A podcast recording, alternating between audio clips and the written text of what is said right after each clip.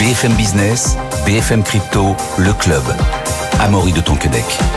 Bonjour à tous, c'est le club BFM Crypto, soyez les bienvenus. On l'a appris hier soir, après deux jours de réunion, statu quo pour la quatrième fois d'affilée pour la Fed. Le comité de politique monétaire reste, je cite, très attentif aux risques inflationnistes. Le marché priceait une baisse de taux en mars, hein, mais ce sera a priori pour plus tard.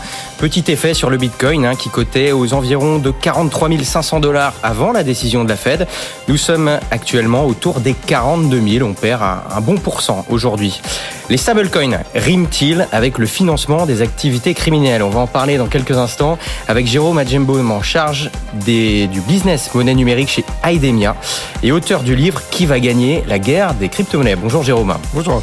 On fera aussi bien sûr un point sur le marché des stablecoins et on prendra des nouvelles de l'euro numérique. Et puis, on se concentre tout de suite sur les dérives d'une start-up crypto à impact avec Raphaël Blog. Bonjour Raphaël. Bonjour Maurice. Cofondateur de The Big Whale. Alors Raphaël, hein, depuis hier, effectivement, on parle beaucoup d'Erable, euh, société française spécialisée dans l'impact. Le problème, c'est que pour l'instant, euh, l'impact est plutôt négatif. Oui, alors effectivement, on a sorti euh, hier une enquête sur, euh, sur Erable, ou Irable, hein, prononcé en, en, anglais, qui est une société donc, dont on a beaucoup entendu parler en fait il y a deux ans maintenant dans l'écosystème crypto français, parce qu'il y avait un projet, un pitch, comme on dit, dans, dans l'univers des startups qui était effectivement très plaisant et qui était tout simple, c'était de dire on va lever des fonds pour créer en fait une plateforme d'investissement dans les entreprises à impact. Quand on parle d'entreprises à impact, ce sont des entreprises qui vont avoir un impact social ou environnemental. Et c'est vrai qu'après bien après deux ans euh, d'activité, après une levée de fonds de près de 10 millions d'euros, une levée de fonds en crypto-monnaie, les fameuses ICO, et bien finalement aujourd'hui les investisseurs euh, ne voient pas tellement ce qui a été développé en deux ans. Donc Erable, Irable aujourd'hui existe, une société avec 9 salariés, mais c'est vrai que quand on voit euh, l'écart qu'il y a entre les montants levés euh, et finalement ce qui a été livré depuis, c'est-à-dire il n'y a pas de plateforme, seulement trois projets ont été financés, on peut se poser des questions sur effectivement ce qui a été fait pendant les deux ans entre l'ICO et finalement eh bien janvier 2024. Qu'on comprenne bien les personnes euh, qui ont investi dans Irable, c'est ça? Ouais, Irable ou Irable, euh, c'est selon. Ok, Irable ou Irable. ils ont investi dans quoi? Ils ont investi dans une dans la crypte dans une crypto-monnaie? Ou ils ont investi un peu comme dans une société cotée en bourse? Exactement. Oui, alors alors effectivement, c'est ce qui est un peu le propre hein, de l'univers crypto, c'est qu'ils n'ont pas investi dans le capital de la société, mais ils ont investi donc dans le token de la société, le CLAP. Alors le CLAP était disponible à la base sur la blockchain Cardano, hein, ça a été lancé à l'époque sur Cardano, sauf que aujourd'hui le token n'est plus disponible sur Cardano, toutes les liquidités ont été retirées, le token ne vaut plus rien. Et en fait, les investisseurs attendent une migration.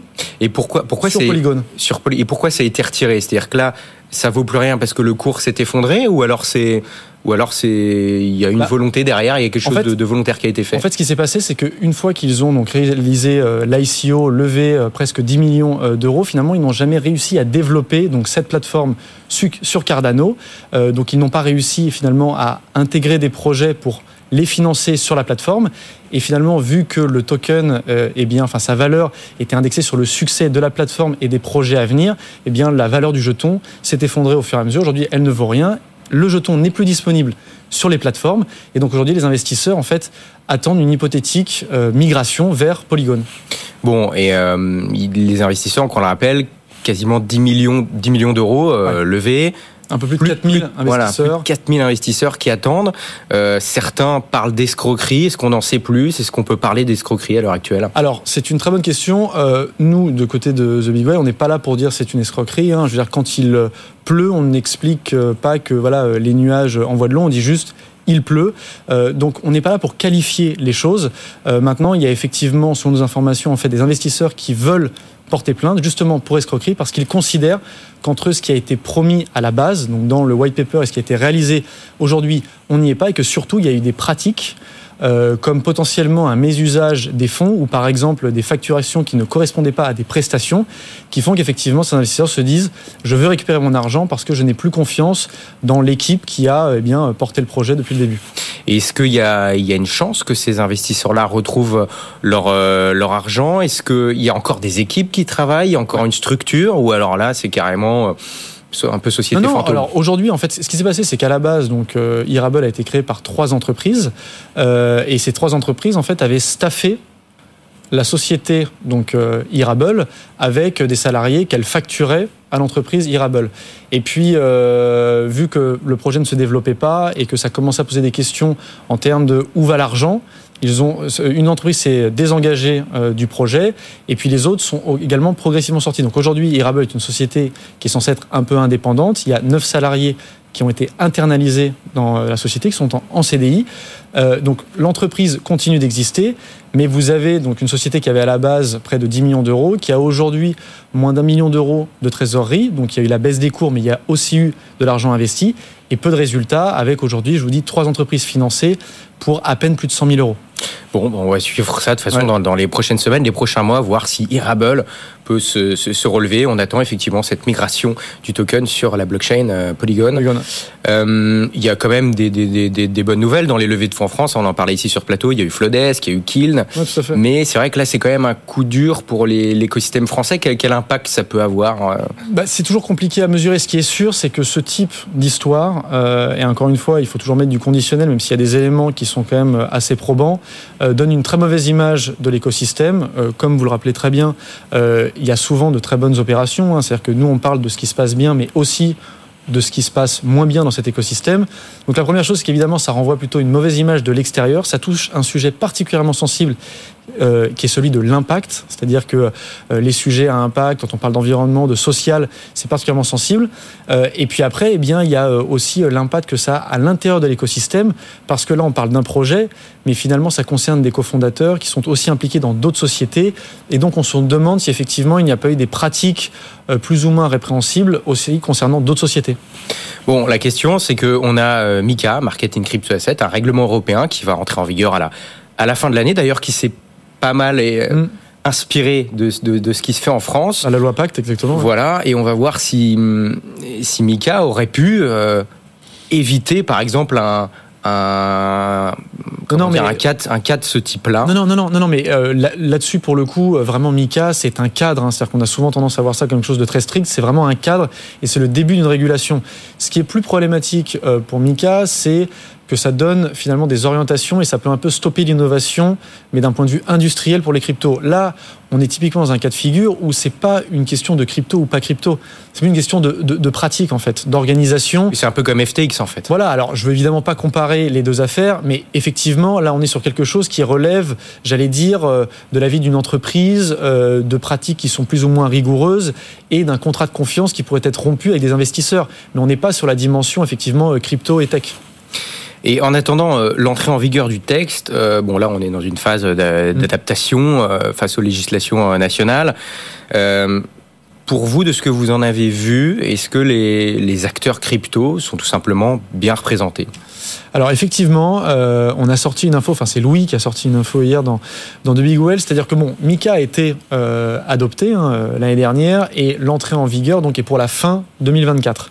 Euh, mais en attendant, il y a quand même la question, parce que c'est un texte européen, donc pour les 27 pays de l'Union européenne, il y a la question du droit national. C'est-à-dire que quand on a un règlement, il faut à un moment donné le transposer dans le droit national, donc ça, ça prend du temps. Aujourd'hui, on est dans cette phase où finalement, on va essayer de trouver le bon modus operandi entre le texte donc européen et sa traduction dans le droit national.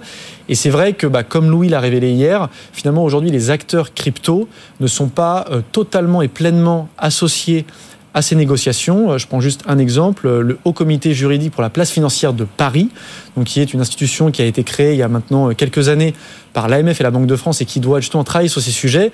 Eh bien, on a découvert que finalement, il y avait plus d'acteurs de la finance traditionnelle qui étaient associés au groupe de travail sur MICA que finalement des acteurs purs crypto qui sont, on peut le dire peut-être, les premiers visés par ce type de texte. Donc, ce qui peut être un problème. Bah, C'est-à-dire qu'on sait très bien qu'il y a aussi quand même une petite bataille entre la mm. finance traditionnelle et le monde crypto, et se dire que euh, c'est plutôt le monde traditionnel qui va veiller, j'allais dire, à la protection des intérêts de l'industrie crypto au moment de la transposition peut soulever des questions. On sait que l'ADAN, donc, euh, qui est euh, l'association qui représente l'écosystème crypto français, travaille beaucoup sur ces sujets, mais là, on a plutôt des gros acteurs qui, on va dire, non pas tiennent la plume, mais sont plus influents que justement l'écosystème, alors qu'on sait qu'il y a des enjeux énormes en termes de transposition de la régulation.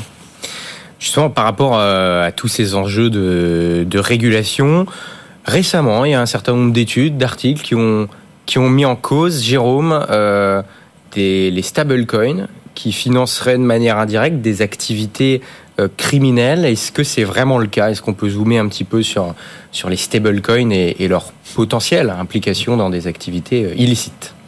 Les stablecoins, c'est un peu des les enfants terribles. Euh, dans le Pourquoi c'est un peu les enfants terribles? Euh, vous, vous, parliez de, la, de Mika.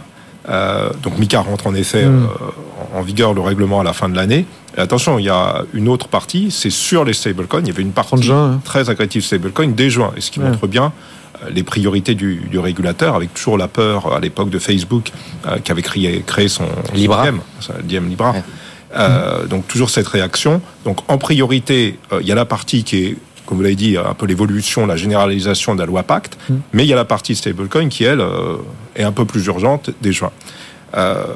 Les, les, enquêtes, les rapports auxquels vous faites allusion, il y en a eu un des Nations Unies sur une fraude, enfin du crime très structuré, très organisé en Asie, Asie du Sud-Est. Donc l'idée, c'est avec des, euh, des, casinos en ligne, enfin de la fraude, entre guillemets, du crime traditionnel, mais du blanchiment par du stablecoin. Et ils sont très précis puisqu'ils disent c'est du Tether, du Tether sur Tron. Donc, on est... Et on peut, est-ce qu'on peut, si c'est, alors j'imagine que c'est un peu technique, mais est-ce qu'on peut expliquer un peu comment comment ils s'y prennent pour arriver à blanchir de l'argent via ces stablecoins là Alors le rapport détaille euh, de manière assez euh, peu littéraire, on va dire, assez indigeste, les, euh, les, les, différents mécanismes. Mais l'idée, c'est comme on fait enfin comme ils font d'habitude euh, pour blanchir de l'argent, c'est-à-dire avec des mules, des petits des petits utilisateurs qui vont ouvrir ouvrir des portefeuilles, qui vont recevoir du Tether euh, d'après eux, de l'USDT, pour ensuite euh, le réinjecter dans le système financier. Donc c'est en gros ce qu'on faisait avant, mais adapté au monde de la crypto avec le Tether qui, qui s'y prête bien. Allez-y, allez-y. Le deuxième, qui est, euh, qui est peut-être plus détaillé, c'est de Chainalysis, qui est intéressant. Je vais dire, comme toujours, les, tout ce que fait Chainalysis, c'est toujours euh, pertinent. Donc là, il y a, il y a des chiffres. Il parle quand même de 40 milliards euh, de fraudes, de crimes, d'activités criminelles sur deux ans. C'est substantiel, enfin c'est à l'échelle un peu du, du, marché des stablecoins. Et ce qui est intéressant également, c'est qu'ils analysent le crime, donc qui a évidemment toujours existé avant la crypto et qui s'est servi des cryptos comme moyen euh, de, de, transférer leurs fonds. Mmh. Avant, était majoritairement sur le Bitcoin. C'était en gros, il y a deux ans, deux tiers Bitcoin. Maintenant, Bitcoin, euh, c'est un quart, je crois, c'est 20%. Comment on peut expliquer ce, ce report de Bitcoin vers les stablecoins, notamment pour ce type euh, d'activité-là? Je pense que déjà, les stablecoins sont stables. Donc, pour un, un bon directeur financier d'une organisation criminelle, ils se disent qu'il n'est pas, il pas exposé à un risque de change. Et ensuite, c'est assez facile à utiliser. Euh, c'est assez facile à utiliser, mais attention, parce que c'est centralisé. Euh, Tether, euh, la société, et donc c'est une société Capignon sur rue qui travaille de plus en plus sur le régulateur, avec le régulateur. Ils ont la capacité, que n'a évidemment pas Bitcoin, de bloquer des assets, et ils le font. ils l'ont fait dans le passé, ils ont bloqué, ils ont communiqué récemment jusqu'à 800 millions, 800 millions d'euros, de dollars d'assets, parce qu'ils ont la possibilité de le faire et ils mettent en avant qui travaille avec les, les, États. Mais alors justement, pouvoir bloquer ces fonds, avoir la capacité de les bloquer, ça, de, ça devrait plaire aux, aux, États, aux régulateurs? Ah mais totalement, et c'est enfin, pour ça, je, enfin comment dire, d'une part, évidemment, ça leur plaît, c'est d'ailleurs pour ça qu'on voit euh, la montée en puissance. Alors après, d'acteurs différents, pareil là-dessus. C'est toujours compliqué de, mélanger tous les stablecoins, parce qu'il y a d'un côté Tether, après on va avoir Circle avec l'USDC, qui sont quand même des sociétés absolument pas organisées de la même manière, et puis je parle même pas d'autres stablecoins avec euh, euh, des fondations ou des, protocoles. Euh, mais pour le coup, quand même, pour revenir sur ce que vous avez dit, euh, c'est sûr qu'il euh, y a une activité illégale sur les stablecoins, mais après, moi j'aime bien quand même dézoomer un petit peu, parce qu'en l'occurrence, Chainalysis souligne aussi que, paradoxalement, la criminalité a baissé euh, dans l'univers euh, crypto. Et je pense que c'est aussi important de le rappeler parce que c'est vrai qu'on a souvent tendance à expliquer qu'il euh, y a beaucoup de criminalité liée à l'univers crypto mais en réalité ça a baissé. Et on a des raisons pour lesquelles ça baisse? Ah bah tout simplement parce que justement en fait il y a une partie de l'activité qui va passer sur des coins qui sont davantage en fait euh, monitorés, monitorables, c'est-à-dire qu'on peut plus facilement geler euh, des adresses, donc on peut plus facilement intervenir, ce qui pose aussi un, une question en termes de contrôle des fonds parce que euh, philosophiquement on est quand même ne pas censé utiliser enfin j'ai des cryptos qui sont qui sont saisissables. Donc voilà ça, ça pose aussi des questions à ce niveau-là.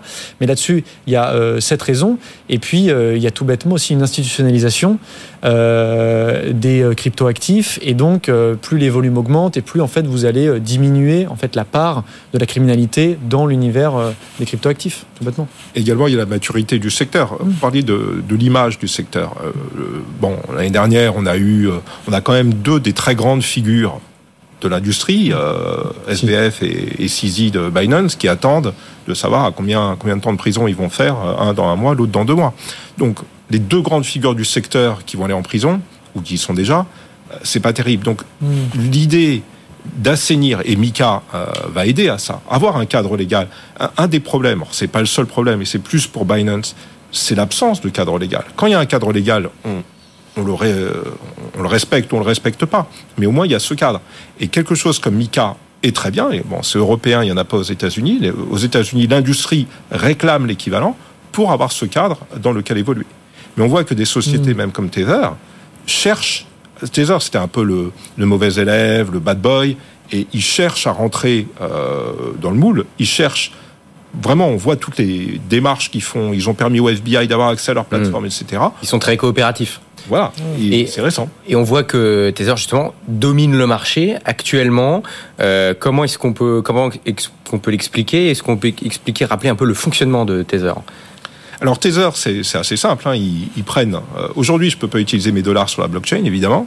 Donc eux, ils les prennent, ils les tokenisent, c'est-à-dire ils vont émettre un jeton sur la blockchain, un Tether en échange, et ils promettent qu'ils vont bien garder euh, le, le, dollar, euh, et c'est tout le problème des réserves, où ils sont quand même de plus en plus crédibles par des audits, des choses comme ça. Bah, il y a des questions sur certains des audits.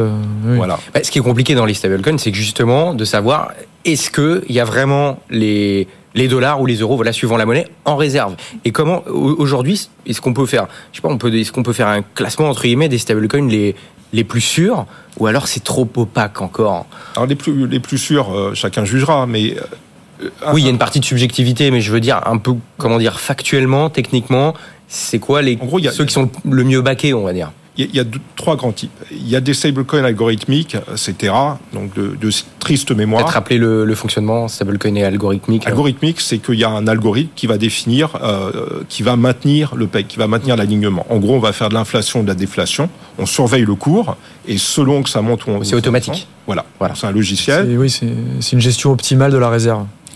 En théorie, ça marche bien. Euh, on a vu avec Terra euh, que c'est très très très instable. Et Terra, euh, c'était 60 milliards, 40 milliards.